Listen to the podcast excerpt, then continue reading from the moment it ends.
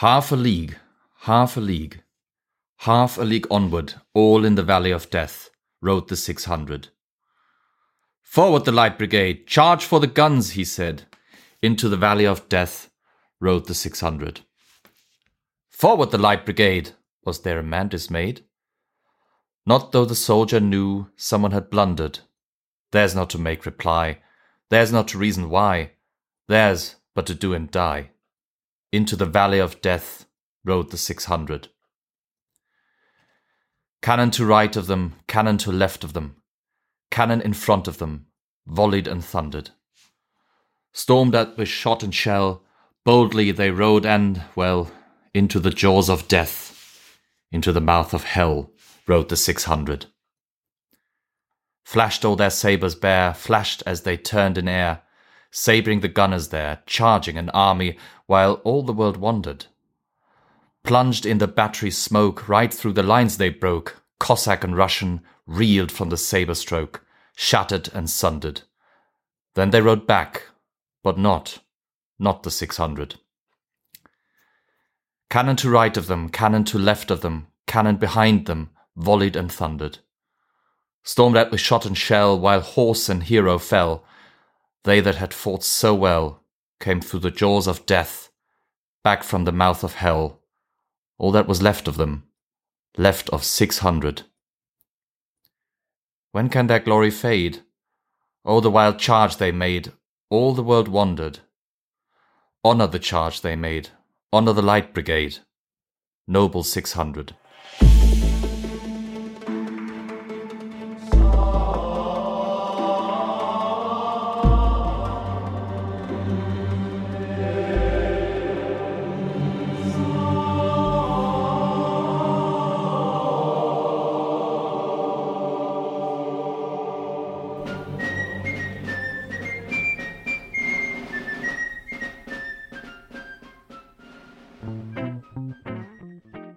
Herzlich willkommen zu Historia Universalis, dem Geschichtspodcast.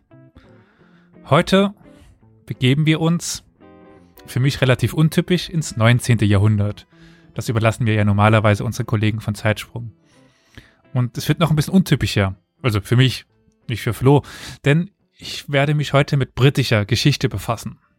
Also zumindest auf der einen Hälfte. Aber ich bin heute nicht alleine. Ich habe zwei geschätzte Kollegen hier bei mir. Den ersten durftet ihr schon äh, hören, den lieben Flo aus Saarbrücken. Hallo Flo. Halli, hallo. Und den lieben Karol aus Dresden. Hallo, hallo. Ja, ihr durftet ja auch gerade die wunderbare, äh, wie sagt man denn, Interpretation? Nein, oder? Des, äh, eines Gedichtes hören. Ähm, ich werde mal noch nicht verraten, um was es geht diejenigen, die sich etwas auskennen, mögen jetzt schon eine Ahnung haben. Aber, äh, lieber Carol, ich hatte dir ja zumindest ein paar Textzeilen vorher geschickt und ja. jetzt durftest du es nochmal hören. Hast du schon eine gewisse Ahnung, um was es gehen wird? Es scheint sich offenbar um ein Schlachtengetümmel zu handeln und der Tonalität des Gedichtes, wobei das vielleicht auch mit Flo's Stimme zu tun haben kann, die übrigens großes Lob an dich, Flo, für deine äh, Rezeption des Gedichtes.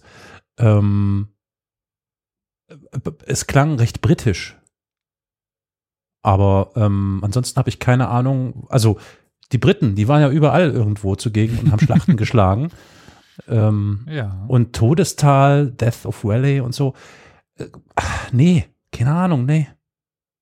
Dazu bin ich ja auch da. Ich, ich erfülle ja die Funktion äh, desjenigen, der keine Ahnung hat. Wir werden heute auch einen Zuhörerwunsch erfüllen, sage ich mal. Äh, Grüße gehen raus an einen, ja, werten Zuhörer, den ihr alle auch kennt hier. Er war nämlich hier schon einmal zu Gast. Also Grüße gehen nach Berlin. Mhm. Ah, ah, Grüße nach Berlin. Grüße nach Berlin. Liebe Grüße. Jetzt, ich, oh, ich muss jetzt, ich, ich gehe jetzt in Gedanken schon die Liste durch, aber die ist zu lang. Tipp, das war nicht Jens Spahn. Nicht, nein, nein, ich nee. meine nicht die Liste der, der Gäste. So. Das ist mir schon klar, wer, wer aus Berlin und zu Gast und so, das, das kriege ich schon noch hin. So alt und dement ich bin. Aber die Liste ist zu lang. Ich, ich pff, nee. Äh, ja, hm, wir werden halt auch dann tatsächlich noch eine Serie fortsetzen. Und diese Serie hat in den letzten Zeiten sogar schon eine Folge bekommen, nämlich die 124 müsste ah. das gewesen sein. 103, nee, die 123. Die Schlachten der Weltgeschichte. Ah. War ja jetzt irgendwie offensichtlich nach dem ja. Äh, Einstieg. Hm? Die, ich bin auch am überlegen, wie ich die Folge äh, betiteln werde. Sowas wie eine Soap Opera im 19. Jahrhundert oder so. Also, wir werden uns heute ein exemplarisches Beispiel dafür anschauen, dass die frühe viktorianische Armee doch teils sehr amateurhaft war. Also sowas wie Fackeln im Shitsturm. Und im oh, Zentrum dieser Folge wird daher Feldmarschall Lord Raglan stehen. Also Lord Raglan wird heute die Person sein, die uns beschäftigen wird. Es haben gewiss einige schon aufgehorcht, weil, ja, dieser Mann doch nicht ganz unbekannt ist. Also. Uh, Elias, sorry, mir, mir fällt gerade was ein. Nightingale, hm? ich höre da Trapsen. Das wäre ein Titel. Hä? Mal schauen. Schade. Naja. Okay. Sorry. Gar kein Problem. Äh, also Kenner der britischen Geschichte werden jetzt aufhorchen, nicht wahr, Flo, oder? Lord Raglan, sagt einem das was? Also ich kenne mich ja mit britischer Geschichte nicht aus, also.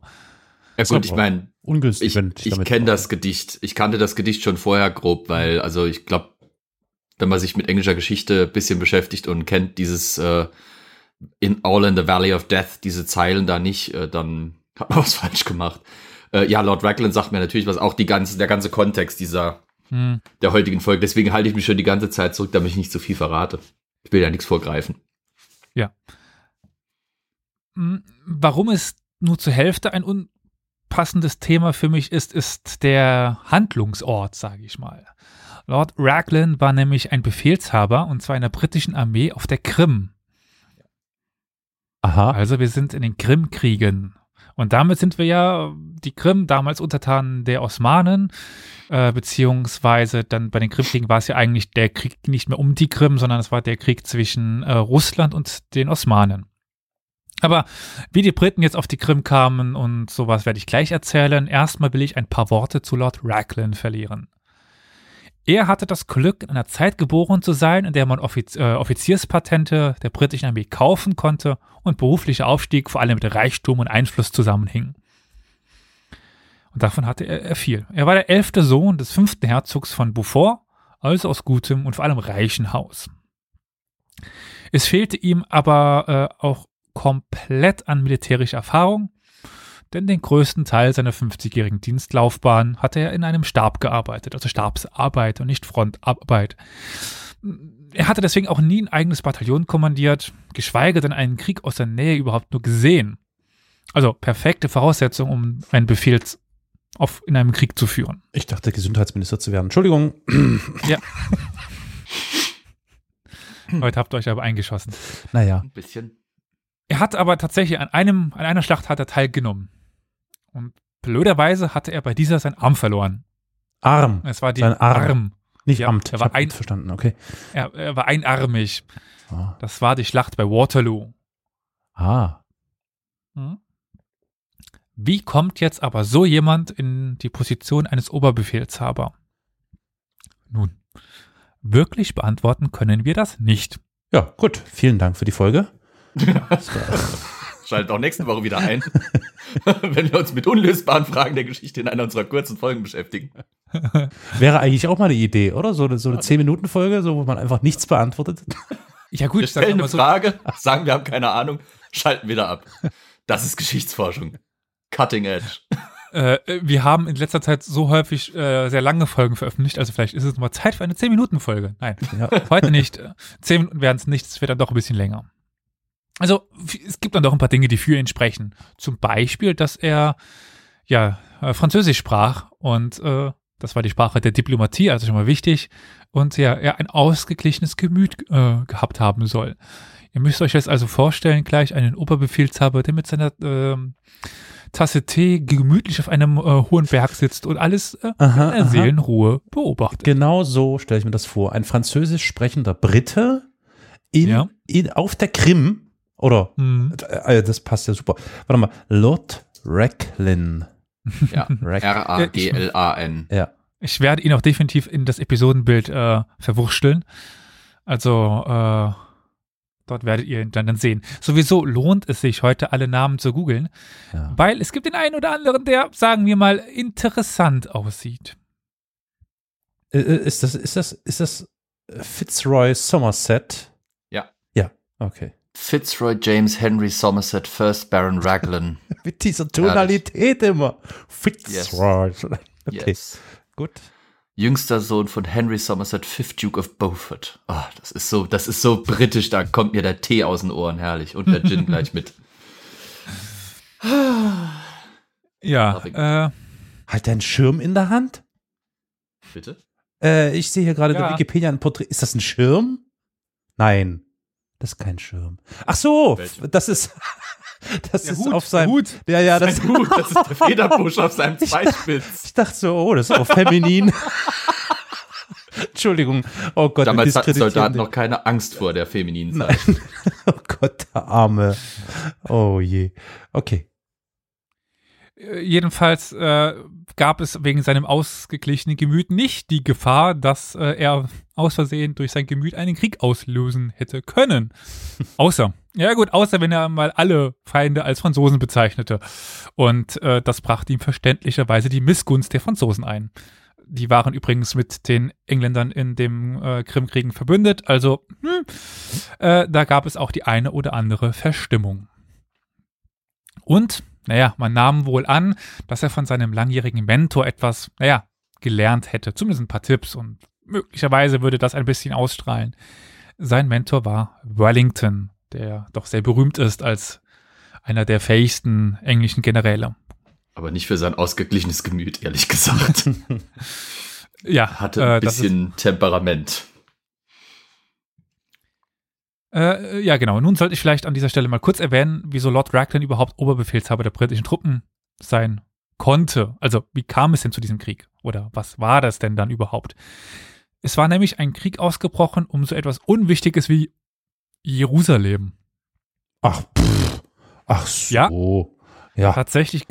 Ernsthaft? Gab, Im, im ja, wann? Im 19. fucking Jahrhundert? Ja, ja, da war der, das 850. Jubiläum vom so und so vielten Kreuzzug und da oh. dachten die, hey, wie wär's mit einem Revival? Ja. Hm. Ja. Für die Briten war es wahrscheinlich, oh dear, our armies have nothing to do. Come on, let's start a war. That would be fun. But behind the cup of tea. Yes. Please pour me a cup of tea while my soldiers die for me. Ja gut, sagen wir mal so. Die Briten mögen häufig der Aggressor gewesen sein. Dieses Mal waren sie es nicht. Also es war eigentlich der Krieg zwischen, wie ich schon sagte, Russland und den Osmanen. Na klar, der Russe wieder. Der Russe wieder. Ja. Die hatten, also die Russen, hatten sich nämlich als Schutzmacht der orthodoxen Kirche oder der orthodoxen Christen im äh, Osmanischen Reich ernannt. Das ist an sich nichts Unübliches. Äh, wenn ich mich recht entsinne, war es Frankreich für die Katholiken und später Deutschland für die Vielzahl von Protestanten im Osmanischen Reich. Hm, ja, alle vier. Fünf. Ach so, okay, stimmt. Äh, Nein, habe ich auch Gut, gerade in der Grenzregion zu den Habsburgern gab es schon eine gewisse Anzahl von, aber egal. Äh, die wichtiger waren dann schon die Franzosen. Und ja, die Osmanen sahen sich aber doch etwas herausgefordert, denn es gab schon lange Spannungen zwischen den beiden Mächten. Also Krimkrieg, also der äh, Kampf um die Krim, das, der war schon ein bisschen älter und auch auf dem Kaukasus stieß man jetzt aneinander. Also anders als Frankreich oder Deutschland, die eben doch eher aus der Ferne ihren Einfluss ausübten. Äh, und auch über eine, naja, sagen wir mal, deutlich kleinere Minderheit. Also die Katholiken als auch Protestanten gab es eher weniger orthodox, aber doch ganz schön viele. Aber das waren es alle nur vorgeschobene Gründe. In Wirklichkeit glaubt der Zar, Ale äh, Zar Alexander. Wieso denke ich bei Zar immer an Alexander und nicht an, an Peter? Es war auf jeden Fall Nikolaus. Nikolaus der Erste. Was? Was war das jetzt für ein Satz? Warum denke ich bei Zar immer an Alexander und nicht an Peter? Es war Nikolaus. Elias, wundervoll. Ja. Wundervoll. Ja, ich meine, eigentlich der bekannteste Zar ist doch Peter, der Erste, der, der Große, aber trotzdem dachte ich jetzt halt an Alexander. Egal. Hm. Der, jedenfalls unser Nikolaus, der Erste, dachte, dass das Osmanische Reich bald zerfallen würde und dass sich Russland die in Anführungszeichen beste Stücke sichern sollte. Von ihm stammt auch dieser berühmte Ausspruch des, in Zitat, kranken Mann am Bosporus. Mhm. Zitat Ende, das ist ja heute wieder doch aktuell. Russland wollte also nun die Krim, Teile des Kaukasus und des Balkans und am besten noch Konstantinopel bzw. Istanbul. Das äh, konnten sich natürlich die anderen europäischen Großmächte ja sich nicht gefallen lassen, allen voran Frankreich und Großbritannien. Wie Russland mit Mittelmeerzugang? Das geht ja gar nicht. Ja gut, den, den Mittelmeerzugang, je nachdem, wie schwach die Osmanen waren, hatten sie ja schon, aber äh, die Dardanellen waren halt noch gut zu verteidigen. Ja. Äh, jedenfalls, wie äh, Flo schon sagte, sie wollten ein Kräftegleichgewicht und auf keinen Fall russische Kriegsschiffe im Mittelmeer. Daher sind dann beide in den Krieg mit eingestiegen und kämpften nun im Grunde für die Osmanen den Krieg gegen die, Russen. Also, sie haben den Krieg dann übernommen. Die Krim wurde von den Osmanen beansprucht, da dort bis zu Katharina der Großen der osmanische Vasall der Krim-Tataren, ich sage mal, gelebt hat. Die Krim-Tataren sind uns ja schon das ein oder andere Mal über den Weg gelaufen. Aber zuerst war die Krim gar nicht der Kriegsschauplatz, aber dazu kommen wir dann gleich nochmal. Erst einmal möchte ich dann den Stab von Lord Raglan vorstellen, der mindestens genauso prädestiniert für den Einsatz war wie Oberbefehlshaber. Von sechs Divisionskommandeuren hatten nur zwei zuvor im äh, Brigaden im Kampf befehligt und nur einer war unter 60. Und dieser, das war der Herzog von Cambridge, war wiederum der Vetter von Königin Victoria und hatte nicht mal außer Distanz an einem Krieg teilgenommen. Das klingt ja fast wie unsere Bundesregierung. Ähm, äh, du hast echt, äh, ich glaube, heute das falsche, egal. Von den fünf Adjutanten Raglands wiederum waren vier seine Neffen und ein angeheirateter Verwandter. Und keiner davon hatte Erfahrung in Stabsarbeit. Beste Voraussetzung also, ja, um eine Armee in den Krieg zu führen. Und auch bei dieser sah es nicht besser aus, also bei der Armee. Von den 25.000 Mann stand nur die Kavallerie und die Infanterie direkt unter Lord Raglands Kommando. Beim Rest musste er den Umweg über andere Kommandeure gehen. Äh, das wird auch noch später ein kleines Problem werden. Äh, und die wenigsten Bataillone und Regimenter hatten zuvor in einem großen Verband gekämpft und waren daher nicht auf eine ja, Schlacht vorbereitet, äh, in der es um große Bewegungen ging. Wir befinden uns in einer Zeit, in der Schlachten noch in enger Formation ge geschlagen worden sind. Also wir können uns jetzt nicht äh, den äh, Ersten Weltkrieg vorstellen mit, mit seinen Grabenkriegen hm. und äh, eigentlich auch noch nicht das, was dann im äh, äh, wie heißt im amerikanischen Bürgerkrieg passiert, also äh, wo es dann Laufgräben gibt.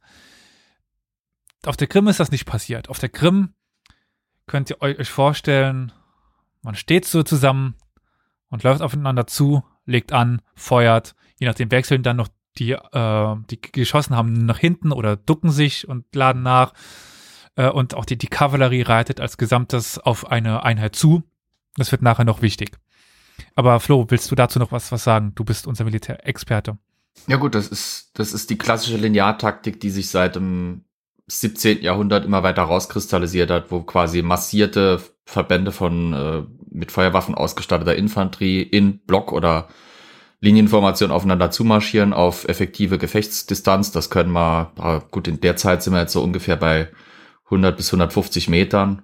Da kannst du schon erwarten, dass deine Formation gute Schäden anrichtet.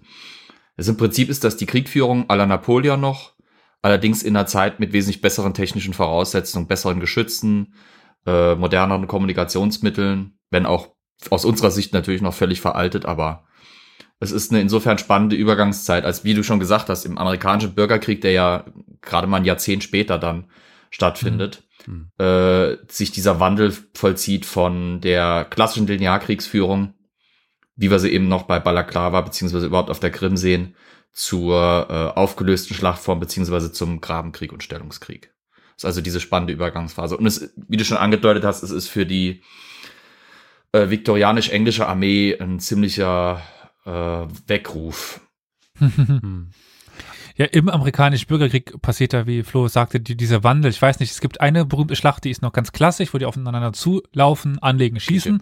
Etliche. Äh, ja, ja, ich meine von den berühmten, von den großen. Und dann gibt es eine, wo sie eine Belagerung machen von, was ist, also Gettysburg ist noch die normale äh, Es war im Prinzip ganz am Schluss, also die, die Schlachten mhm. wie Gettysburg, wie Chancellorsville etc., Bull Run und so weiter, das sind alles Linearkriegs, äh, ganz standardmäßige Linearkriegsführungsschlachten. Der große, die große Veränderung war, dass kurz nach dem Krimkrieg eben weil sich die Waffentechnik fundamental verändert hat, weil nämlich auf großem, im großem Stil ähm, durch das Minier-Geschoss das erste Mal Gewehre mit gezogenem Lauf, das heißt also wirklich Gewehre, die mit mit Drall, das heißt die Kugel wird beim Schuss, äh, beim Verlassen, also im Rohr noch und dann beim Verlassen des Rohrs in, einen, in eine Drehung um ihre eigene Längsachse versetzt und dadurch gewinnt die eine massive Präzision. Also man schießt nicht mehr mit den klassischen runden Bleikugeln, sondern mit wirklich für uns schon patronenförmigen konischen Kugeln. Mhm. Das heißt, man kämpft mit einer Taktik, die darauf ausgelegt war, ähm, die, die mangelnde Genauigkeit der eigenen Waffen mhm. dadurch aus, aufzufangen, dass man mit Masse äh, und mit einem mit einem wirklich konzentrierten äh, Salvenfeuer das Ganze irgendwie wieder ausgleicht. Jetzt hat man quasi dieselbe Taktik, allerdings sind die Waffen um etliches präziser. Deswegen verändert sich dann im Laufe des amerikanischen Bürgerkriegs die Kriegsführung, weil sie nämlich merken, diese Linienkriegsführung, die schon immer extrem verlustreich war, wird jetzt noch mal verlustreicher. Deswegen muss man irgendwie gucken, dass man in Deckung geht. Und das geht am besten mit Laufgräben und so weiter. Deswegen sind so Belagerungen wie äh, zum Beispiel dann ähm, ah, die Hauptstadt genau. der Staaten war, genau. Äh, Richmond, Belagerung von Richmond zum Beispiel. Das war so, es gibt Fotos von der Belagerung von Richmond in Virginia, da, äh, also wenn man den Leuten die Bilder zeigt und sagt ihnen nicht dazu, welcher Krieg das ist und man sieht nicht zu viele deutlich erkennbare Uniformen, denken die Leute, es ist Erster Weltkrieg. Mhm. Ne? Das geschieht, wie gesagt, etwa zehn Jahre nach diesem Krimkrieg. Äh, Im Krimkrieg hat man wirklich noch diese klassische Linearkriegsführung, diese klassischen geballten Artillerie- und Kavallerieangriffe, wirklich nach Napoleon. Also es ist wirklich, das ist napoleonische Kriegsführung, äh, 20 Jahre nach Napoleon immer noch. Ohne große Veränderung, aber eben an der Schwelle zur großen Veränderung. Also ist ja bis heute wenn ich das mal noch sagen darf, mir ist ja bis heute wirklich echt, äh, ist es ein Graus, mir solche Szenen anzuschauen. Also oftmals sieht man das ja in, in Filmen, die genau dieses äh, mhm. Zeitalter und diese, diesen Zeitrahmen da abbilden. Und es ist, also das muss ja, das muss ja eine, also ich meine, Krieg ist grundsätzlich ja etwas vollkommen irres, ja, das ist ja die Hölle. Kann, so. Ich kann es mir auch nicht vorstellen. Wie, wie also die, ich habe, ich versuche mich da immer hineinzuversetzen ja. in die Soldaten, die in Reihe und Glied, die wirklich sehenden Auges aufeinander zielen und wissen, dass sie wahrscheinlich in wenigen Sekunden, wenn sie, wenn sie Pech haben, naja, nee, mit hoher Wahrscheinlichkeit wenigen Sekunden einfach getroffen und tot sind. Also das ist wirklich wie so, also das ist mir wirklich bis heute, ist mir das ein Graus, das anzusehen. Ja. Und äh, ich meine, Laufgräben machen es nicht besser, weil es, das wird ja dann umso, umso, also was heißt umso, wird halt dramatischer und länger und schlimmer, aber es ist halt schlimm irgendwie. Das, Krass. Das ist für uns halt schwierig nachzuvollziehen, ja. ähm, weil wir aus einer ganz anderen Gesellschaft stammen, mit ganz anderen gesellschaftlichen Prämissen. Mhm. Wir haben nicht mehr diesen Leistungs- und Ehrenkodex und Druck, den zum Beispiel die Leute damals hatten. Ja, aber das hat ja nichts ähm, mit Leistung zu tun, sich hinzustellen und wahrscheinlich, wahrscheinlich sowieso erschossen zu werden. Nee, also das hat, ist ja keine Leistung. Also du stellst Ich meine es im Sinne von hm. Leistung und Ehre im doch, Sinne von doch, das ist Ehre, okay, Ehre, okay, ja, da. Mh. Und es ist eine Leistung, weil dich führt dann mal nicht weg. Genau, dich führt ja, ja, da eine, eine ganze Reihe von Ausbildungsjahren hin, von Erfahrung idealerweise. Im, wirklich im Idealfall reden wir jetzt davon. Das ist jetzt eher quasi allgemeine Theorie, nicht jetzt unbedingt auf das, was jetzt äh, bei Balaklava etc. passiert ist, bezogen, sondern allgemein. Du bist ausgebildet worden, du bist trainiert worden, du bist gedrillt worden. Das, was wir heute unter Drill verstehen, ist teilweise schon wesentlich abgeschwächter als das, was es damals war. Damals war das wirklich stupides Repetitieren, hm. bis es ins Blut übergegangen war und du ohne großes Nachdenken, eigentlich im Prinzip, das ist ganz häufig auch berichtet worden, haben viele Soldaten, wenn es in die Schlacht ging, wahrscheinlich auch als psychologischer Schutzmechanismus, abgeschaltet. Die haben automatisch funktioniert. Die sind nach vorne marschiert, die haben ihre bis ins Blut übergegangenen ähm, Drills durchgezogen, nachladen, vormarschieren, auf die Befehle achten und so weiter und so fort. Wie gesagt, dann ist noch der Ehren, der Ehrenbegriff. Du kannst ja. heute könntest du dich verweigern in so einer Situation. Du kannst das vermeiden, weil unsere Gesellschaft das zulässt. Damals nicht. Wenn du Soldat bist, lässt du dich darauf ein und dann hast du einen Ehrenkodex, in dem hast du dich zu fügen und dem musst du auch entsprechen. Sonst kannst du deine gesamte gesellschaftliche Stellung gerade mal komplett vergessen. Ja. Also das heißt, du musst nach vorne marschieren. Und wenn es neben dir in der Reihe deinen Freund, mit dem du drei, vier Jahre miteinander äh, marschiert bist, mhm. mit dem du dickster, bester Freund geworden ist, getroffen wird, dann ist das halt so. Mhm. Dann marschierst du vorwärts und versuchst ihn zu rächen. Und wenn es dich dann halt erwischt, dann hat es das getan. Aber du hast ja auch so ein, die Kriege damals hatten ja auch so einen gewissen ideologischen Faktor, den, der uns heute ja natürlich auch bisschen abhanden gekommen ist. Du kämpfst ja nicht für dich oder du kämpfst für nichts so abstraktes wie jetzt für, für vielleicht zum Beispiel es heute für die Bundeswehrsoldaten in Afghanistan ist, sondern du kämpfst für eine Person, die eine absolute Fixperson, äh, Fixfigur ist. Das ist die Königin, der Monarch. Du kämpfst für, einen, äh, für eine Sache, die wird dann irgendwie propagandistisch so verkauft. Und du kämpfst natürlich, weil das dein Lebensunterhalt ist. Du hast ja. als Soldat, ja, besteht die Gefahr, dass du, dass du sterben wirst. Aber so blöd wie es klingt, für die meisten, Mehrheit der Soldaten in der Zeit bis, sagen wir mal so, ins 20. Jahrhundert, war der Soldatenberuf eine verhältnismäßig sichere Anstellung, weil du hast einen guten Lohn bekommen, du warst unter, du bist vom Staat versorgt worden ja. normalerweise, von deinem Regimentskommando etc., du warst unter. Ähm, und solche Schlachten wie das, wo, wo wir uns heute damit beschäftigen, waren die Ausnahme. Allgemein gesehen. Wirklich verallgemeinernd. Ähm, so große Vernichtungskriege, die über mehrere Jahre mit, mit solchen Fleischmühlen wie der Erste und Zweite Weltkrieg oder der amerikanische Bürgerkrieg dann schon in Ansätzen verlaufen sind, waren damals noch nicht so üblich. Als Soldat kannst du davon ausgehen, dein Regiment wird vielleicht im Ausnahme- und Bedarffall in die Schlacht geschickt, dann gehst du in die Schlacht. Wenn du sie überlebst, hast du es gut gehabt, aber bis dahin hast du meistens ein relativ friedliches und relativ sicheres Leben, so blöd wie es klingt, aus heutiger Sicht. Und das allerletzte, bevor ich, äh, bevor Elias ganz denkt, ich kaper hier seine Folge oder sowas, ähm, die Darstellung in Filmen ist natürlich teilweise wesentlich dramatischer, als es in der Wahrheit äh, auslief. Also in, in vielen Fällen sind die Darstellungen in, in, im Fernsehen und in Filmen krasser als das, äh, was, was in der Realität passiert ist. Ähm, wobei halt bei Filmen die menschliche Ebene teilweise eh viel zu kurz kommt. Das ist die, die physische Ebene, das, was eben in Filmen und so weiter darstellbar ist, ist teilweise in Filmen völlig übertrieben. In der Realität zum Teil ein bisschen äh, gemäßigter gewesen. Aber naja. Elias, sorry. Äh, gar kein Problem, ich hatte dich ja gefragt. Und äh, jetzt hast du zumindest schon die Schlacht etwas vorweggenommen mit Balaklava, aber äh, ja, sorry. Kommt, gar kein Problem. äh, Schluss ja. raus, machen Pieper drüber oder so. Ich lach dann Piep. nee, äh, ist zu viel Arbeit. Äh, kommen wir jetzt mal tatsächlich zu einem Jahr. Bis jetzt habe ich, glaube ich, noch kein einziges Jahr genannt. Und zwar, wir sind im Jahr 1854. Ein Jahr nach Kriegsbeginn. Und auf jeden Fall treten ja jetzt Frankreich und, Groß, äh, und Großbritannien in den Krieg ein und landen mit ihren Truppen bei Gallipoli. Oder Gallipoli? Ja, müsste schon ungefähr so passen. Gallipoli. uh, ja, ja. Galliapoli. Ich, ich, ich, wollte die, die Leute triggern. Das ist ein Galliapoli, fertig aus. Genau. Antikes Kleidungsstück. So war Konstantinopel erstmal sicher. Von dort ging es dann weiter nach Bulgarien, um Russland auch den Weg nach Konstantinopel, also Istanbul, abzuschneiden. Als sich die russischen Truppen daraufhin zurückzogen, begann man im September 1854 den russischen Marinestützpunkt Sevastopol zu belagern. Zuvor hatte man die russische Armee bei Alma geschlagen, aber es ja, wurde schnell verstärkt, weshalb die Belagerer drohten zu Belagerten zu werden. Also der, der Marinestützpunkt Sevastopol wurde verstärkt.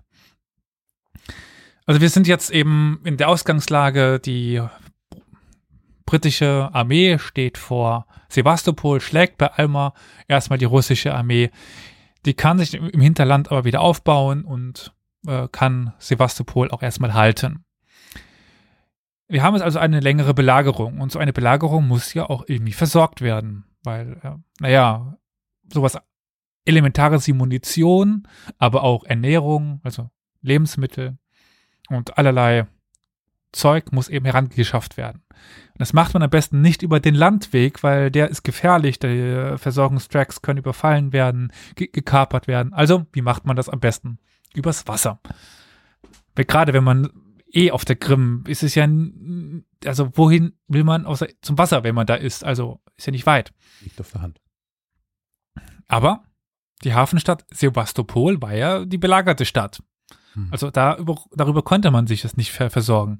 Also äh, Häfen sind ja nicht unwichtig. Also wenn man mit Schiffen an den Strand fährt, dann laufen die irgendwann auf, auf und dann kippen die und naja, da ist teilweise halt noch viel Abstand zum Ufer hin und da muss man das mit kleinen Schiffen machen. Das dauert. Also Häfen sind tatsächlich wichtig.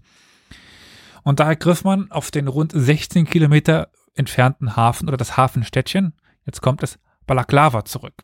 Mhm. Hast du jetzt absichtlich wieder getriggert oder heißt es nicht Balaklava? Balaklava. Okay, gut. Also, äh, ich weiß das Balaklava? nicht. Also, Balaklava? Balaklava? Ich guck mal gerade, ob ich eine arabische Schriftweise finde. Damit also klingt ja irgendwie wie, klingt ja, klingt ja irgendwie Baklava, also vielleicht ist es ja wirklich ja, ja. Balaklava. Äh. Balaklava war doch, glaube ich, das Mundstück für Zigaretten, gell? Ja? Ja, ja ich glaube. Oh Gott, das ist eine ganz schlimme Folge, ey. Also wir reden ja, ja, gerade ja. über Krieg und lauter so Zeug. Baklava war, glaube ich, das Zeug, gell? ja, Bak ja. Ja, ja. ja. Balaklava, also, ja? Balaklava. Also okay. auf, auf Arabisch wird das mit langem Buchstaben ge geschrieben. Okay, Balaklava. Balaklava, Balakla, hm. Balaklava, Balakla, Balaklava, Balak, Balaklava. Ja, das ist schwierig, also. Ja. Ich war noch nie dort. einfach Balaklava nennen? Nennen wir es einfach B. Deutsche. B. -Punkt. Ja. Die Schlacht bei B. -Punkt. B. -Punkt aus F. -Punkt auf der K. -Punkt. In Klammern 1856.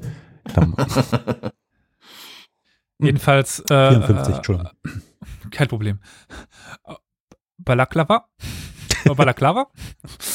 äh, und Lord Raglan ließ den ja wichtigen Hafen durch mehrere Reduten. Das ist jetzt, wir hatten das zum ersten Mal dieses Wort hatten wir, glaube mhm. ich, boah, das Flo war das bei. In der, ja, in der Royal Dupont Folge. Genau, ah. ich glaube, das war das erste Mal, dass die bei uns vorkamen, ja. diese Reduten. Ja. Also befestigte Höhen. Es ist eine sogenannte befestigte Feldschanze, also quasi äh, ja. du baust wie so eine isoliertes Mini vor, allerdings im Feld. Das ist normalerweise immer im Vorfeld von einer, entweder von einer eigentlichen Befestigung mhm. oder von einem Ort, den du eben schützen willst. Ein vorgef also ein vorgelagerter, befestigter Ort im Feld. Mhm. Meistens das aus Holz, Palisaden und Erde. Genau, das war jetzt auf den sogenannten Voronov, Voro, Voronschov-Hügeln. Mhm. Die sollten den Hafen jedenfalls schützen. Eine Woche nach dem Beginn der Belagerung wurde der Oberbefehlshaber durch einen krimtatarischen Spion informiert, dass die Russen mit 28.000 Mann auf ich kann diesen Namen nicht mehr nur mal aussprechen. Ich bin stolz auf mich, dass ich nicht mehr ähm, ja, wie heißt die äh, arabische Süßigkeit nochmal? Das habe ich mir so abtrainiert, dass ich Baklava. das gar nicht mehr sagen kann. dass ich nicht mehr Baklava sage. Also, als ich, ja, es ist wirklich sehr hm, gefährlich. Als ich die Folge aufgeschrieben habe, habe ich dauernd äh, Baklava aufgeschrieben. Ja. Und äh, jetzt hatte ich mir so drin, dass ich Balaklava sage. Jetzt muss ich mir nur Du sollst umgewöhnen. nicht hungrig Folgen schreiben. Du sollst einfach nicht hungrig Folgen schreiben. Das ist, geht nicht gut. Ey, jetzt zurück bitte wieder nach also, Balaklava. Ja? Balaklava. Äh, genau, da auf dieses äh, Balaklava oh marschierten sie mit, ich weiß echt nicht, wie man das ausspricht. Weil, weißt du was, geh hin, sprich's einmal ganz konzentriert ein und dann schneidest du es später an jeder Stelle in die Folge ein. aber, aber immer so Heute die so Schlacht von Balaklava. frag, den, frag den Microsoft-Vorleser. Ja, ja, ja, genau. Habe ich auch gerade Das wäre was. Ja, ja, das wäre ja. was. das wäre der Gag Balaklava. die Folge. oh je. Wir sind pietätlos, Leute. Echt. Ja, ja. Oh Gott. Balaklava. Äh, Jedenfalls äh, marschierten nun 28 Russen auf B. -Punkt zu. 28 Russen. 1000. Okay. okay. Ja, jeder hat Aber, Kraft von 1000 Mann. Ja, stimmt genau. auch wieder. Trotzdem verstärkte Lord Raglan die Verteidigung des Hafens nicht. Und zwei Redouten waren noch nicht mal fertig und die anderen nur mit unerfahrenen türkischen Milizionären be äh, besetzt. Oh, die Parallelen. Und Mann, Mann. und nur in drei waren überhaupt Artillerie aufgebaut worden äh, also das wird Flo auch bestätigen können, äh, können. Solche Redouten sollten ja im besten Fall auch noch mit Artillerie unterstützt werden. So eine Redoute ist eigentlich im Prinzip eine Kombination. Eigentlich ist es sowas wie eine befestigte, vorgeschobene Artilleriebatterie. So in der, im, im Grundprinzip, das von Infanterie halt geschützt wird. Das heißt, du so. baust so eine Redoute als Geschützplattform und stellst natürlich Infanterie drauf, die die Artillerie schützen soll. Sorry. Das ist das. Sorry? Also für nicht Kriegserfahrene. Was ist Artillerie? Erstens. Das, was Bumm macht. Das, was Bumm, also Kanonen und so. Du, wenn ein fetter ja? Kommandeur umfällt, kannst auch Bumm machen. Das ist noch lange keine Artillerie. Oh, Leute, können wir mal bitte. Nein. Artillerie. Ähm, Artillerie ist normalerweise alles, was Kanonen, Mörser, Haubitzen und so weiter angeht. In Infanterie. Ab, Infanterie sind Fußsoldaten. Das, was Peng macht. Vielen Genau, das, was Peng macht, sind die Infanteristen. Gut. Das, was macht, ist die Kavallerie. Und das, was richtig laut Bumm macht, ist normalerweise die Artillerie. Okay. Äh, lieber Karel, äh, da ich weiß, was noch äh, folgen wird, wir können es wahrscheinlich eh nicht retten. Also äh, okay. ich glaube, äh, das ist vergebene Liebensmüh, äh, das noch irgendwie auf ein Niveau zu heben. Auf eine Ebene zu. Mhm, mh. ja. Gut. er verabschiedete, also Lord Raglan, den Spion mit den Worten sehr gut und man solle ihn über alle weiteren Bewegungen informieren. Lord Raglan traute nämlich keinem Spionen denn auch in den Wochen zuvor hatte man immer wieder Fehlalarme gegeben. Aber dieses Mal griffen die Russen tatsächlich an. Blöderweise war man jetzt nicht vorbereitet. Innerhalb von vier Stunden eroberten sie alle bemannte Redurten und die Verteidiger flohen in Richtung Hafen. Und der Hafen lag nun fast ungeschützt vor den russischen Truppen. Lord Raglan war inzwischen informiert worden und konnte das Debakel von einer Stein, äh, Steilwand im Osten aus beobachten, ohne aber wirklich eingreifen zu können. Also jetzt ist dieses Bild, was ich eben meinte, auf einer Steilwand oben drauf steht Lord Raglan und, und beobachtet das. Es geschah aber das Wunder. Die russische Armee konnte zurückgeschlagen werden. Und zwar durch äh, ein eigentlich unterbesetztes Infanteriebataillon. Die 93, die 93. Highlander? Wie sagt man das, Flo? Highlander. Nein. Das 93. Ja, Highlander Regiment. Ja, genau. Die 93. Highlander klingt irgendwie doof, deswegen. Gut, egal. Ähm, hatten die Kills an? Ja. also ja, im Kampf, ja? Ja, ja. ja. Noch Krass. bis in den Ersten Weltkrieg. Deswegen wurden im Ersten aha, Weltkrieg aha. an die Highland-Soldaten äh, Damenstrümpfe ausgegeben, weil die nämlich gegen Gasangriffe schützen sollten und mussten. Mhm, mh. Weil die im Kilt kämpften. Jetzt frage ich mich, warum, weil im Kilt ja. kämpfen gegen Gas, weil das Gas in andere Körperöffnungen eintritt? Nee, äh, äh, es gibt Gas, das mit der Haut reagiert. Ja. Ah. Auf der Haut. So, und äh, normale Soldaten, in Anführungsstrichen normale Soldaten haben natürlich Hosen, hm. langärmelige äh, Blusen und so weiter angehabt oder Mäntel. Die Highlander hatten halt das Problem, die hatten obenrum zwar auch normale Armeeblusen an, aber untenrum halt ihre Kills. Ja, klar. Und das heißt, das Gas konnte unterm Kilt eben an die Knie, Oberschenkel und sogar an die Weichteile auch kommen, ja. Und das ist nicht gerade angenehm. Deswegen die Damenstrümpfe, ja. äh, um da wenigstens so eine kleine Schutzschicht zu bieten. Was wir halt alles Und natürlich erfahren, ein ne? Ansatzpunkt ja, ne? für jede Menge Witze. Ja. okay, die 93. Äh, 93. Highlander, Highlander äh, äh, Truppe. Bataillon, genau. Bataillon. Die kann diesen russischen Angriff erstmal zurückschlagen. Nun war bei diesem Krieg fast modern anmutend schon ein Kriegsberichterstatter der Times anwesend. William Howard Russell. Und dieser schrieb einen sehr, sehr, sehr berühmten Satz, dass die Highlander, Zitat, ein dünner roter Streifen mit einem Saum von Stahl einen Angriff von vier Schwadronen russischer Husaren zurückschlug, Zitat Ende. Also a thin red line. Ah, dünner roter Streifen. Ah, ja.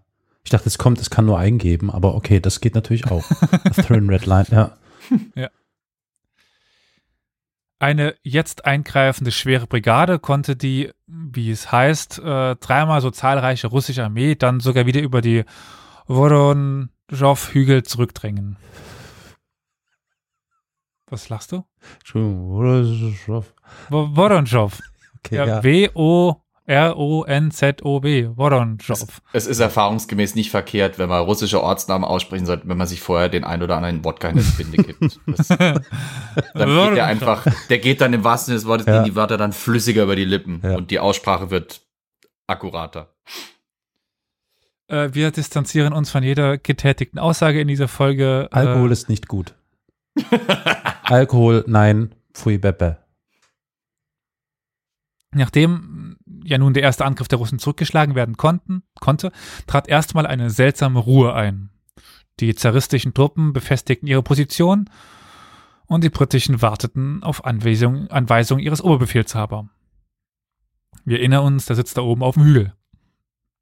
Raglan wollte nun, dass die Niederlage der russischen Kavallerie ausgenutzt wird, also Kavallerie, wie gesagt, die, die reiten, und ließ daher dem Kommandeur der Kavallerie, Generalmajor Earl of Lucan, den sogenannten dritten Befehl überbringen. Und ab jetzt beginnt sie, die Soap Opera. Oha. Das ist also beim Schreiben, es ist, es ist also. meine Güte, gut. Also, dieser Befehl lautete: Kavallerie vorrücken und Hügel wieder einnehmen, sobald sich die Gelegenheit, Gelegenheit bietet. Unterstützung durch Infanterie, die den entsprechenden Befehl erhalten hat. Angriff auf zwei Fronten. Ja, äh, Luken interpretierte den Befehl nun so, dass er warten sollte, bis die Infanterie eingetroffen sei. Äh, Aha. An dieser Stelle wäre auch erstmal äh, wieder Zeit äh, zu googeln, nämlich nach diesem äh, Lord of Lucan. Okay. George Charles Bingham, Third Earl of Lucan. Herrlich. Mhm. Luzan geschrieben übrigens, für die, ja. die gerade suchen. Earl of Lucan. Okay. Ah ja. Also, ähm, ja, äh, auch ein sehr interessanter Mensch. So von, also ich finde, das ist sehr beeindruckend, die Bilder aus dieser Zeit zu sehen. Mhm. Ich kann vielleicht schon mal ein bisschen vorgreifen an dieser Stelle, vielleicht passt das rein. Das Besondere an dem Krimkrieg ist nämlich eine Sache. Es ist der erste auf Foto festgehaltene Krieg. Ha. Wir haben tatsächlich Fotos aus diesem Krieg.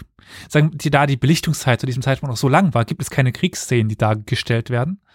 Aber wir haben tatsächlich äh, Bilder, also Fotografien. Ha, äh, sind die offiziell äh, öffentlich verfügbar? Ich gucke gerade so in der Bildersuche, aber das sieht alles ja. doch recht, ja, nee, gemalt aus. Wenn, ja, es gibt wir hatten es doch bei dem Racklin. Bei dem Racklin hast du es doch. Es gibt ein paar Porträts zum Beispiel ja, bei Racklin, Überlebenden ja. der leichten Brigade, beziehungsweise vom Hafen und so weiter. Also es gibt so ein paar statische Aufnahmen, wo dann äh, einzelne Soldaten posieren oder wo, mhm. wo halt eben äh, also so Porträtbilder eher sowas ja, ja so Gruppenporträts quasi mhm. oder halt eben Gesamtansichten von einem Hafen oder von einer ja. von einer äh, von einer Gefechtslinie oder sowas nur halt ohne Bewegung weil die verschwimmt halt ja das Problem ist die Belichtungszeit, dass sie halt ewig lange war und da konnte man halt keine Bewegung festhalten. Äh, ich habe gerade noch ein Foto. Ja, ja ich sehe es gerade im Chat. Mhm, sehr interessant. Genau. Das ist, das ist natürlich, oh ja, wow, spannend. Das ist ja ein tolles Bild. Okay. Äh, vielleicht für, für die geschätzten ZuhörerInnen, die äh, dieses Bild jetzt auf Anhieb nicht finden oder nicht so. Ähm. Einfach den Wikipedia-Artikel zu Battle of Balakla Bal Balaklava. Ah, ja. auf, auf Englisch sind mehr äh, ja. drin als auf ja. Deutsch, glaube ich. Und wenn man dann noch googelt, findet man doch relativ viel. Oh, das ist ein Husar. Das ist ein tolles Bild. Wow. Ja. Krass. Es ist halt, es ist insofern auch eine spannende Zeit, als dass es halt die Zeit ist, wo Kriegführung am prächtigsten eigentlich war. Ja, der Weil, guckt auch so martialisch. Was ja, ist nee, denn das? Es ist auch, wir kennen ja Soldaten normalerweise, die haben ja eine extra Uniform fürs Feld und die haben eine extra Uniform für den sogenannten Formaldienst, also für mhm. das Paradieren und so weiter. Damals war es halt wirklich, man ging mit seiner gesamten Pracht in die Schlacht. Das heißt, so ein Husar, wie du jetzt auf dem Foto da gesehen hast, der ritt wirklich auch so ins Gefecht mit dem bunten Hut, mit dem bunten Rock, mit den vielen Goldtasseln und dem ganzen mhm. Geklimper und allem drum und dran. Das Einzige, was man nicht so unbedingt in der Schlacht gerne getragen hat, waren die Orden, weil die halt relativ leicht abfielen und verloren gingen. Äh, da trug man dann teilweise Ersatzteile, die wesentlich besser am, an, an der Uniform hafteten. Es war wirklich, es war ein prachtvoller Anblick, ein prachtvoll tödlicher Anblick, wenn zum Beispiel eben wie auf den Gemälden das so angedeutet ist, da 200, 300, 400 Leute auf, auf äh, frisch gestriegelten Pferden in ihren bunten Uniformen mit gezogenen Säbeln auf dich zugaloppieren. Das ist schon, hm. das hat schon einen optischen Eindruck. Oder wenn da eine, eine massive Front von, sagen wir mal, 400, 500 Metern Breite, alle dieselbe Uniform an hm. auf dich zumarschieren. In Rot zum Beispiel bei den Briten. Ja, ja. Das, das macht schon Eindruck. Und dann vielleicht noch die Highlander, bei denen, die Highlander waren immer eine gesonderte Einheit, weil bei denen waren nämlich immer Dudelsackspieler, Pfeifer dabei, mhm. statt Trommlern oder sowas in der Richtung. Das heißt, da kommt wirklich dann so eine Front aus bärtigen Schotten mit, mit fetten Hüten und Röcken auf dich zu, hm. begleitet von Dudelsackgekreisch, auf Deutsch gesagt. Das, das, das, das hat schon psychologische Wirkung. Ja, klar ich frage mich echt, es bietet sich für diese Folge so viele Bilder, Fotos an, die wir mhm. nehmen könnten, weil es gibt mhm. auch von mhm. dieser Thin Red Line sehr schöne Gemälde. Ja, Footage ja. gibt es da wirklich viel. Oh wow, krass, ja. ja. Also äh, es lohnt sich da mal äh, die Bilder anzuschauen, weil die doch sehr beeindruckend sind. Ja, absolut. Jedenfalls kommen wir zu diesem Befehl an Lucan zurück, der nun dachte, er sollte warten, bis die Infanterie eintrifft.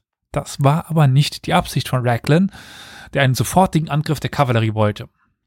Dieser Befehl widersprach aber allen damaligen Geflogenheiten. Ein Kavallerieangriff ohne Infanterie und Artillerie war, mhm. nicht nur für Luken, nicht vorstellbar. Mhm. Daher befahl er seinen Reiter erstmal Aufstellung zu nehmen. Nur Aufstellung.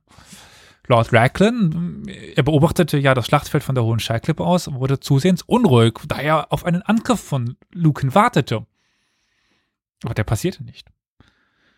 Und dann beobachtete noch ein Mitglied aus seinem Stab, dass die Russen die erbeuteten Geschütze aus den Reduten abzog. Das war höchst peinlich für einen Scheiße. Oberbefehlshaber, also Artillerie zu verlieren. Also oh.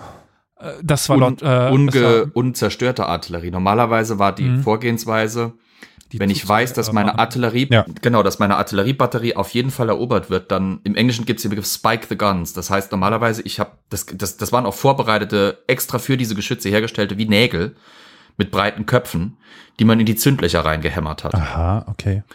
Das heißt, du konntest die Kanone nicht mehr zünden, oh. weil das Zündloch war komplett verstopft mhm. mit diesem mit diesem Ring. Idealerweise, wenn man die Zeit dafür hatte und das Material, sprengte man einfach auch die, die Geschütze von ihren Lafetten, das sind diese hölzernen Unterbauten mit den Rädern, auf denen die gelagert waren. Mhm um das zu verhindern. Es, ist, es war wirklich eine Peinlichkeit. Hm. Deswegen betone ich das, es war eine Peinlichkeit, wenn ich es nicht schaffe, äh, meine Artillerie so unbrauchbar zu machen, dass der Feind sie gegen mich verwenden kann. Hm. Also das ist richtig bitter für ja. damalige Verhältnisse. Und insbesondere da es dem Mentor von äh, Raglan Wellington nie passiert war. Nee. Was, was auch noch lustig ist, dass, dass Lord Raglan diesen Kavallerieangriff befohlen hat und du hattest ja erwähnt, dass er bei Waterloo dabei war. Hm. Das war nämlich eine Schlacht, wo ein verzweifelter riesiger Kavallerieangriff sowohl der Briten als auch der Franzosen jeweils ziemlich bitter gelaufen ist. Erst die Scots, Scots Greys, glaube ich, waren es, oder Scotch Grey Dragoons, die bei den Franzosen sich die Schädel eingeritten haben und dann der Gegenangriff der französischen Kavallerie, die dann an den berühmten äh, Quarets von, von Waterloo, wo dann die Infanterie sich in Vierecken aufgestellt hat, komplett eingegangen sind. Eigentlich hätte, also Raglan hatte aus eigener Einschauung eigentlich Erfahrung, wie es läuft, wenn ich einen Kavallerieangriff einfach auf den Gegner losschicke, ohne Vorbereitung, ja. ohne den durch Artillerie aufzubrechen oder durch Infanterie zu schwächen. Ja. Ja, es gibt daraufhin den sogenannten vierten Befehl an Generalmajor Sir James Arley oder Airley, Array, Array? Sir mhm. James Array. Also A-I-R-E-Y. Arley. Ich bin, ich habe nicht Englisch studiert, da äh, können wir immer auf Flo verweisen. der, das, der sollte das hoffentlich können. Ja. Äh, äh, Lord Raglan wünscht dass die Kavallerie schnell vorrückt, den Feind verfolgt und ihn am Abtransport der Kanonen hindert. Ein Trupp Artillerie kann begleiten. Französische Kavallerie befindet sich zu ihrer Linken. Sofort. Der Befehl wurde nun von Arrays Adjutanten Hauptmann Louis Edward Nolan weitergegeben, der diesen zu Lucan bringen sollte. Also, Raglan an Arrays, der an Nolan, der an Lucan. Raglan rief aber noch Nolan hinterher. Sagen Sie Lord Lucan, dass die Kavallerie sofort angreifen soll. Ja. Die Wahl von Nolan als Bote war aber denkbar ungünstig. Oh je. Warum? War taub? War stumm? Ich sage ja Soap Opera. Er verachtete Lucan. Oh zutiefst. nein, nein, nein. Jetzt kommen wir nicht wirklich mit Intrigen. Oh Gott. Doch. Und oh, zwar sowas von, mein lieber Karol. Nein. Und nicht nur diesen, sondern einen weiteren Offizier der Kavallerie, der gleich wichtig werden soll. Und wo mhm. Flo schon eine kleine Anspielung gebracht hat, heute äh, oder gestern, und dessen Bart äh, eine wahre Pracht ist. Ja. Das ist äh, Lord Cardigan. Ah ja. Mhm. James Thomas Brudenell, 7th Earl of Cardigan. Ja, ich sehe das Bild auf der englischen Wikipedia-Seite sehr gut zu sehen. Mhm. Beide hielt er für die, Zitat, größten Dummköpfe in der ganzen englischen Armee. Zitat Ende. Scheiße. Er war sicherlich nicht alleine damit, aber. Oh, ja, ja. Er war halt ungünstig platziert in dem Moment. Mhm. Trotzdem überbrachte Nolan Lucan den Befehl und betonte nochmal, dass laut Raglan erwartet, dass die Kavallerie sofort angreife. Das Problem ist nun, wir müssen uns ein bisschen das geografisch vorstellen. Also Raglan sitzt oben auf seiner Steilklippe und Luken ist unten im Tal. Und wir haben ja diese Hügel. Und das mhm. ist ein langes Tal. Mhm. Und er sieht ja nicht über diese Hügel drüber, also er sieht nicht die Kanonen, die gerade weggebracht werden, weil die mhm. sind auf diesen Hügeln drauf. Und naja, dann, er fragt dann, ja, welche Kanonen soll er denn nun angreifen? Ja, Nolan sollte in eine grobe Richtung gezeigt haben und gemeint, dort seien die Kanonen. Oh Gott. Aber hat Luke nicht die Information gegeben, dass die Kanonen aus den Retorten gerade weggebracht wurden. Das, diese Parallelen zur heutigen Corona-Zeit. Also wirklich, Leute, ich bin raus. Ich bin. äh, Luken wusste nur etwas von den russischen Kanonen, also eine Einheit ah. kosakischer Kanonen, die am Ende des Tales gerade waren. Und die auch, die konnte er sehen am Horizont. Gott. Äh, zwei Tage nach der Schlacht gab äh, dann Luken doch zu, dass er die von verlorenen Kanonen doch vielleicht gewusst haben könnte. Ach, nee. Doch. Eventuell. Oh. Vielleicht. Unter Umständen. Unter Vorbehalt. Den, den Angriff ritt er aber gegen die kosakische Artillerie. Die also ganz am Ende war. Nein. Nicht die auf den Hügel. Äh, bei diesem Angriff ging es dann noch weiter mit den Intrigen und der Missgunst. Eine Brigade unter Lukens Kommando wurde von seinem verhassten Schwager Generalmajor Grafen Cardigan befehlt. Das war ja hier. Mhm. Mr. Barth. Diesen befahl er nun, dass man die Russen im Tal angreifen solle. Und auch hier kein Wort von den Redouten. Graf von Cardigan war wenig erfreut über den Befehl, fügte sich aber mürrisch. Er ritt nun selbst zu Lord George Paget, der die vierten leichten Dragoner befehligte. Achtung, dieser war der Bruder von einem Mann, der Lord Cardigan erfolglos verklagt hatte, weil hm. dieser angeblich mit seiner Frau geschlafen haben solle. Oh Gott. Oh nein. Ihm teilte er, British High Society. Aber echt, ey. Ihm teilte er den Befehl mit, frontal anzugreifen und dass er dann die zweite Reihe befehligen sollte. Ja, und nun machten sich 600, äh, 676 Reiter auf den Weg in Richtung der kosakischen Kanonen. Also Ganz Ziel. am Ende des. Mhm. Ja. Oh Gott. Okay. Hauptmann Nolan erkannte noch, äh, dass die falsch ritten und versuchte im Galopp Cardigan zu erreichen.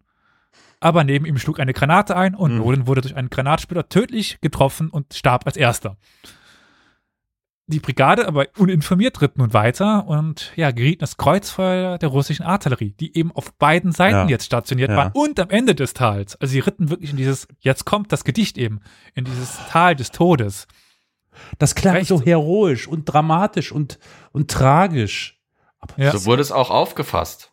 Echt? Weil die, die Rezeption. fucking, fucking Inkompetenz, Dummheit und Intrige. Oh ja, der, der, der Kernbegriff ist halt Verklärung. Ne? Ja, ja, natürlich. Mhm.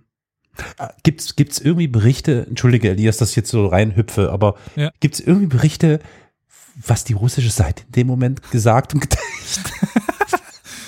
das würde mich so interessieren. Die müssen doch gesagt haben, hä? Wo, wo reiten die jetzt was, was macht britische was, was, was, machen Briten da? Das ist Trick. vollkommen verliert. Ich oh, müsste Sie bescheuert? Oh, nee. Hey, Vit Vitali, guckst du? Kommen da 600 Leute geritten.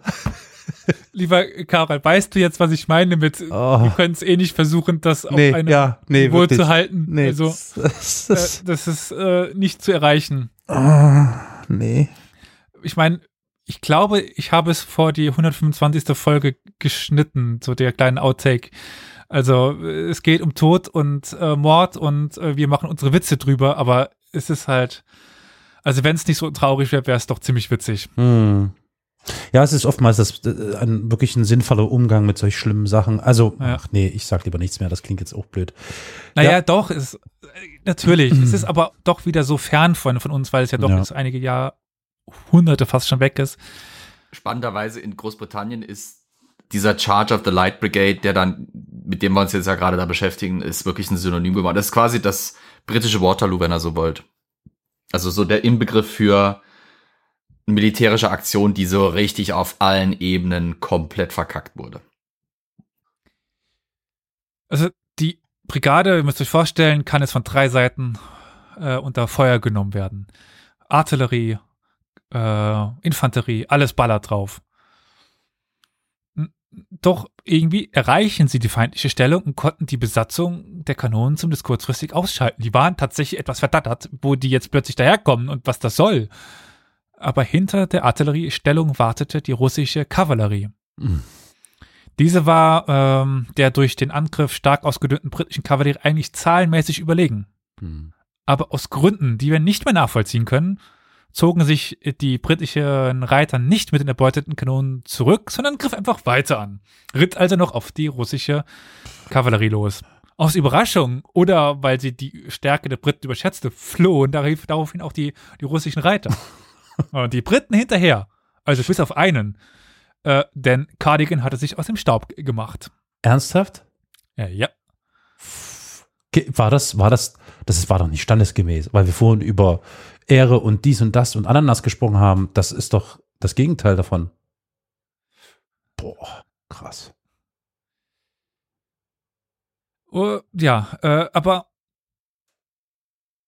während nun die leichte Brigade den versprengten russischen Reitern hinterherjagte, formierte sich äh, vor den Kanonen 500 russische Ulanen und schnitten so der Brigade ja den Rückweg ab. Ulanen? Ja, auch sowas äh, auf eine äh, Kategorie Ulanen, von, von Reitern. Ja, so ah. Ulanen sind äh, sogenannte leichte Kavallerie, das sind, das sind Reiter, die mit langen Lanzen.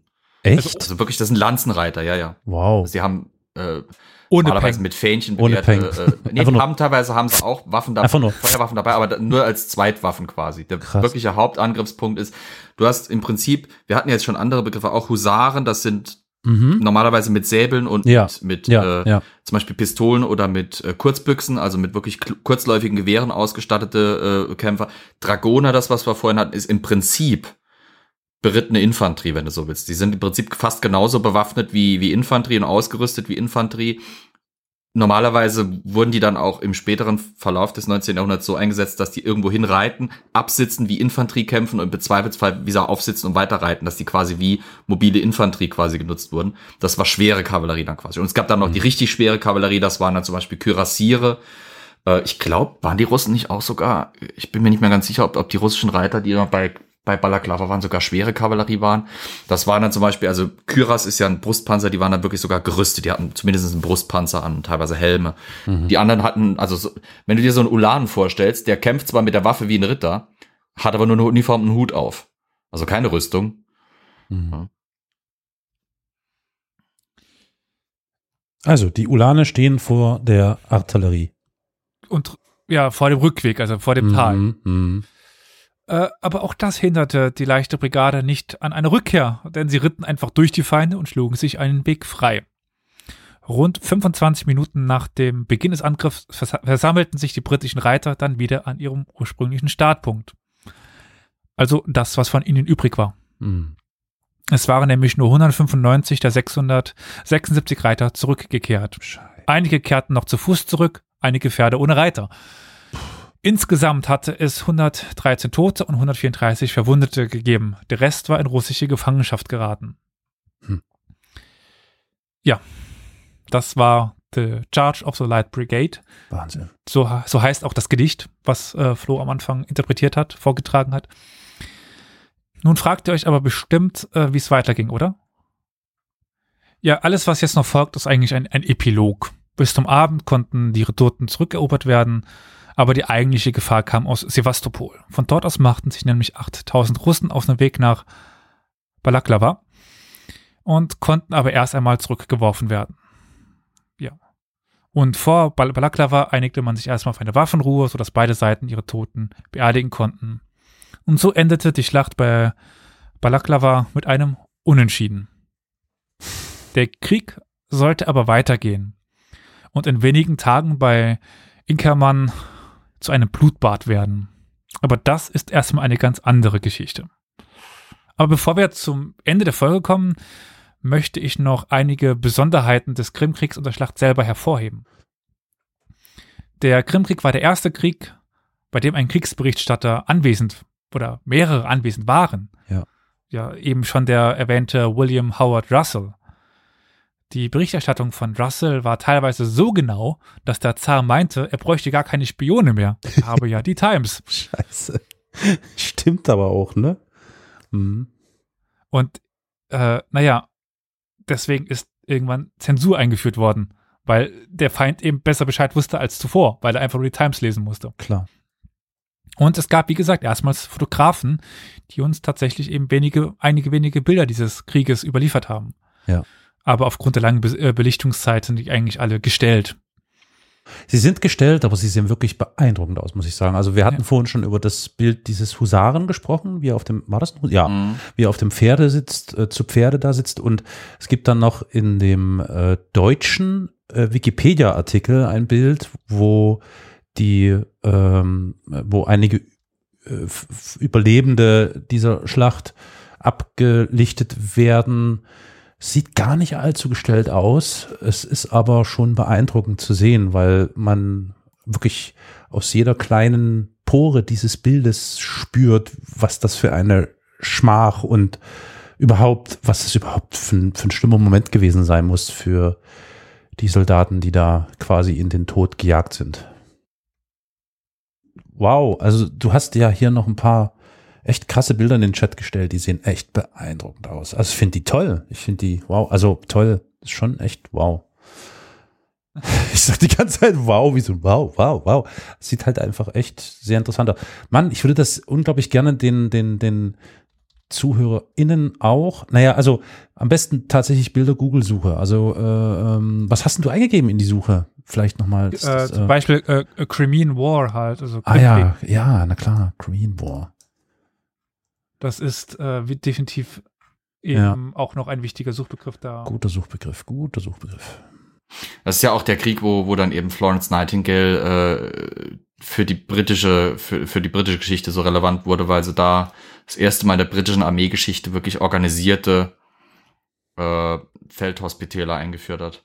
Und spannenderweise, äh, Eisenbart Kingdom Brunel, der berühmte Ingenieur, hat dann das erste Mal sowas wie Flatpack Hospitals fürs Feld entwickelt. Also wirklich Hospitäler, die man in England herstellen konnte und die dann an der Front äh, zusammengebaut werden konnten aus, aus Fertigteilen. Mhm.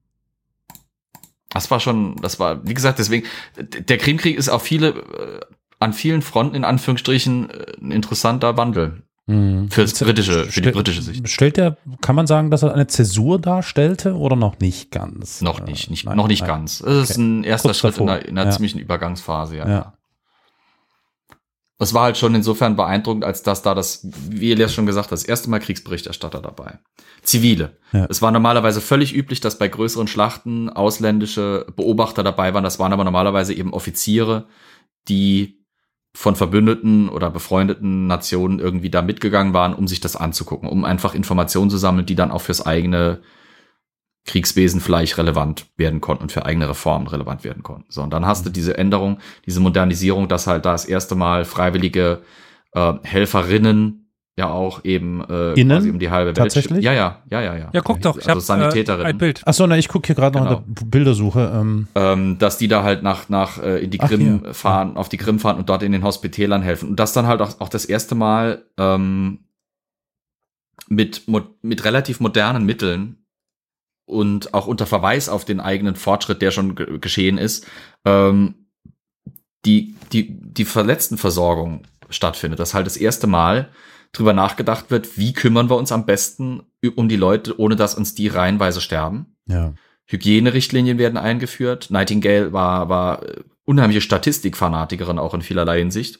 Weil das halt im, um die Zeitraum ist in England so ein bisschen das statistische Beobachten von auch zum Beispiel der Cholera durch, durch äh, Jon Snow äh, aufgekommen und so weiter. Das, das sind alles so Sachen, die dann, die dann damit reinkommen und die dann halt so eine, eine Veränderung darstellen, die für damals bahnbrechend war, aus unserer heutigen Sicht jetzt leider Gottes nicht für eine Zäsur reicht, weil es halt wirklich, es sind, es sind einzelne Fortschritte in einzelnen wichtigen Gebieten, aber es ist jetzt nicht der große Bruch und ab da läuft alles anders, sondern da fangen Entwicklungen an, die sich dann halt über den letzten, über den restlichen Verlauf des 19. Jahrhunderts dann eben durchsetzen und ausprägen und ausformen zu tatsächlichen Reformen und Veränderungen. Ja dass du dann halt, wie gesagt, einen halbwegs standardisierten Gesundheits... Du hattest vorher das, was wir uns heute standardmäßig vorstellen. Eine Armee geht in den Krieg und hat eigene Sanitäter und sowas dabei. Das war nicht so. Das mhm. war nicht Standard. Mhm.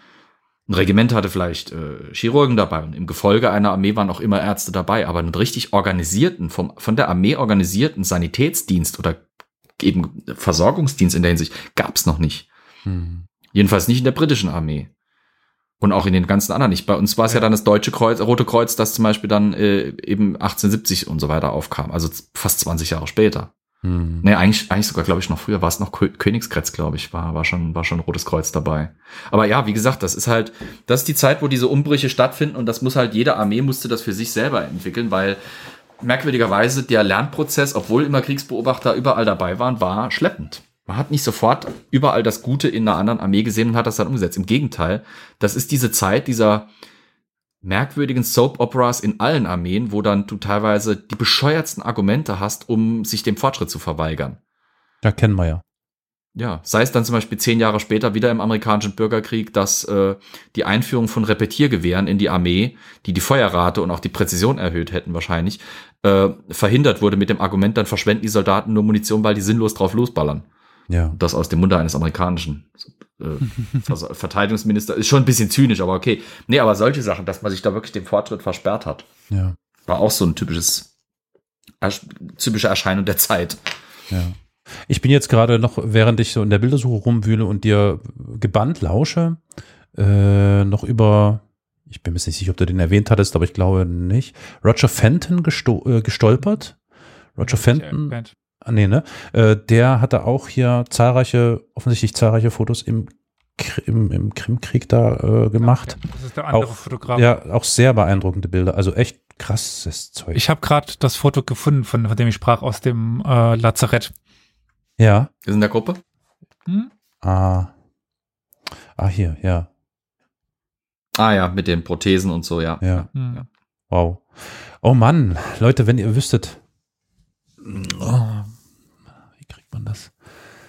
Ja, einfach eingeben. Roger Fenton äh, ist vielleicht das eine und dann, wie, wie Elias schon ja, sagt, ich muss mal gucken, vielleicht. Mean Bois ist sicher nochmal was. Also das mache ich noch ein paar Bilder für die äh, Shownotes. Krass interessant. Hm. Ähm, wenn man Roger Fenton ja. und dann den Begriff Amputees, also das englische ah, Wort für Amputierte eingibt, okay. dann ist das das, müsste das das dritte Ergebnis oder was sein, das Bild, das Elias okay. meinte. Okay. Also A-M-P-U-T-E-E-S. Ja.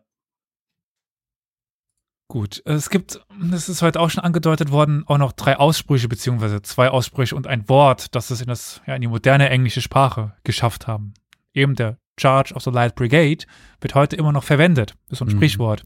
Um ironisch eine Unternehmung zu kennzeichnen, die mit großem Mut und hoher Disziplin, jedoch mit mangelhafter Vorbereitung und untauglichen Mitteln durchgeführt wird. Ein Scheitern wird nicht nur als wahrscheinlich, sondern als sicher gesehen damit. Also, wenn man so etwas sagt, quasi, wenn man einen Charge of the Light Brigade macht. Mhm. Der Widerstand der Highlander äh, steht als The Thin Red Line mhm. für das Standhalten gegen eine Übermacht. Und äh, Skimasken heißt im Englischen tatsächlich wie, Flo? Weißt du das Wort? Balaklavas. Ja. Ernsthaft? Balaklava Helmets, ja. ja. Nicht wahr. Ist ja krass. Echt? Äh, bei uns doch aber auch. Echt? Nö, äh, nee. Kenn, kenn ich nicht. Also ich kenne das auch als Balaklava, diese diese typischen diese diese typisch was auch mal so den den den Gopnik-Russen irgendwie so unterstellt, diese mit drei Löchern drinne. Das ist eine Balaklava, so kenne ich das auch. Äh, gut, ich kenne es aus der Armee. Weil Ski, das sind wir reden so über. Skimasken. Ja, ja, ja, Skimasken, genau. Okay, nicht über Sturmmasken. Das, äh, ja Weil, gut, fast äh, beides dasselbe. Ah, nein, nein, nein, nein. Jetzt, ich habe gerade mal bei Deep L geguckt. Sturmmaske wird tatsächlich übersetzt als Balaklava, Skimaske als Skimask. Ja. Okay, alles klar. Gut, also die Sturmmaske, wie man sie vom Banküberfall kennt, wie man das ja üblicherweise täglich ja, genau. und so. Ja. okay. Ja. Äh, naja, also um das Prinzip zu erklären, was mit ja. Skimaske gemeint ist. Ja. Es kommt von der großen Kälte, die mhm. im Krieg dann mhm. herrschte und äh, ja, mit auch in Balaklava halt zum Einsatz kam und als Kleidungsstück. Deswegen halt. Was hatten die da für Temperatur? Wann, wann ging der los und wann, wann endete der Krieg? Nochmal ganz kurz, der Krimkrieg. Krimkrieg. Äh, ja, du hattest ja das, mehrere oder? Jahre. Ja, ja, aber muss ja. Äh, die Schlacht war ja oder, im Herbst, Oktober. Genau. Oktober 1854, also okay. gegen das Ende vom Jahr. Ja, ja, ja. Mhm. 25. Oktober 1854. Ja. Und natürlich gibt es auch filmische Aufarbeitungen. Aha. Tatsächlich nicht besonders aktuell, aber einmal von 1936 und einmal von 1968 von Tony Richardson, Charge of the Light Brigade. Und das Gedicht haben wir ja schon am Anfang gehört. Äh, und die von Flo vorgetragene Form ist das originale Gedicht, sage ich mal, von Alfred Lord Tennyson. Ja. Das ist wenige Wochen nach der Schlacht niedergeschrieben worden. War sicher eine Auftragsarbeit. Klingt zumindest so. Ja gut, sagen wir es mal so. Tennyson war ja eine öffentliche Figur und öffentliche große mhm. Ereignisse in Gedichten zu rezipieren war seine Aufgabe. Spannenderweise in der Vorbereitung für den Vortrag des Gedichts habe ich äh, gefunden, dass auf der englischen Wikipedia-Seite zu The Charge of the Light Brigade, das, po das Poem, das Gedicht, es eine äh, Datei gibt, die man sich anhören kann, wo nämlich Tennyson selbst 1880, müsste das gewesen sein, auf eine Edison Roll das Gedicht aufgesprochen hat. Äh, was? Elias? Ja. Ja, was denn? Äh, ist ja wohl klar, was passiert jetzt am Anfang, oder? Wir, Problem löschen, ist, wir löschen Flo Nein, das, nee, nee, nee, aber das Problem Nein, ist, das genau. Problem ist, dass man es nicht versteht. Also Edison Roll hat ja damit funktioniert, dass du diese Rolle mit Asche bestreut da irgendwie gedreht hast und hm. man merkt, dass, dass an manchen Stellen die Nadel nicht richtig auf der Rolle ist. Das kannst, heißt, du, kannst du mal kurz einen Link irgendwo reinschmeißen? Geht das? Ja, klar. Äh, Seid ihr euch sicher, dass man das nicht versteht? Ja. Ja. Scheiße. Ich hab's mir angehört, also wirklich, es ist nicht ideal. Ich, wir werden es jetzt an dieser Stelle einspielen.